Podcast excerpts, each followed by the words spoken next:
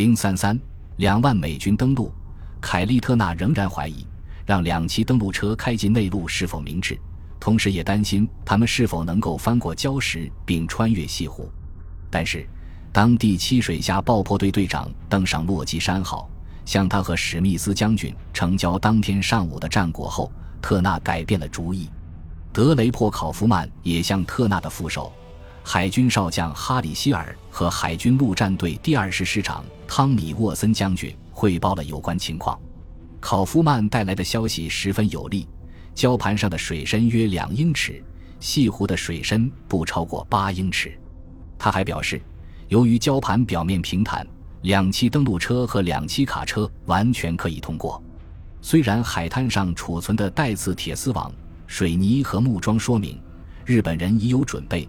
但西湖中没有任何人造的障碍或地雷。同样重要的是，第七水下爆破队还在蓝滩一区发现了一条天然航道，足以使坦克登陆舰通行。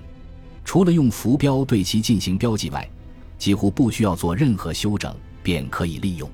在两栖车登陆过后，要想在礁石中间炸开一条航道，实属不易之举，因为该地区珊瑚密布。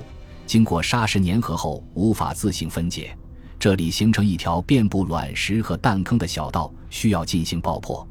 此外，水下爆破队还发现，如果海军陆战队在突击队登陆之后，让两栖登陆车按照原定的道路涉水前进，他们必将面临一场灾难，因为这条道路坑洼不平，海水较深，而临时建造的两栖设备本身不能水。很容易中途沉没。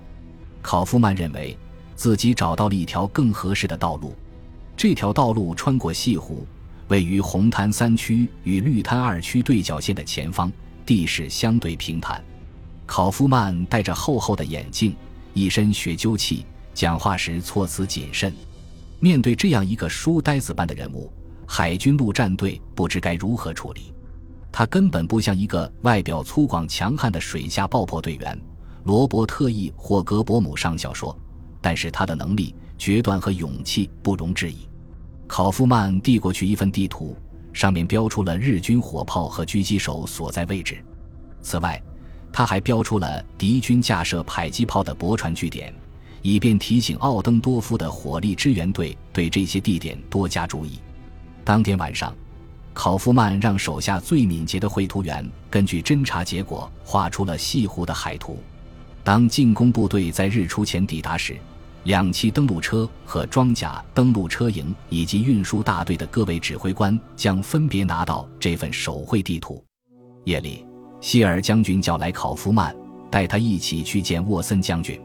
这位海军陆战队第二师师长质问：“听说你要改变我的战车行进路线，这到底是为什么？”他本来打算让两栖战车穿过红滩二区前进，将军，他们不可能从那里通过。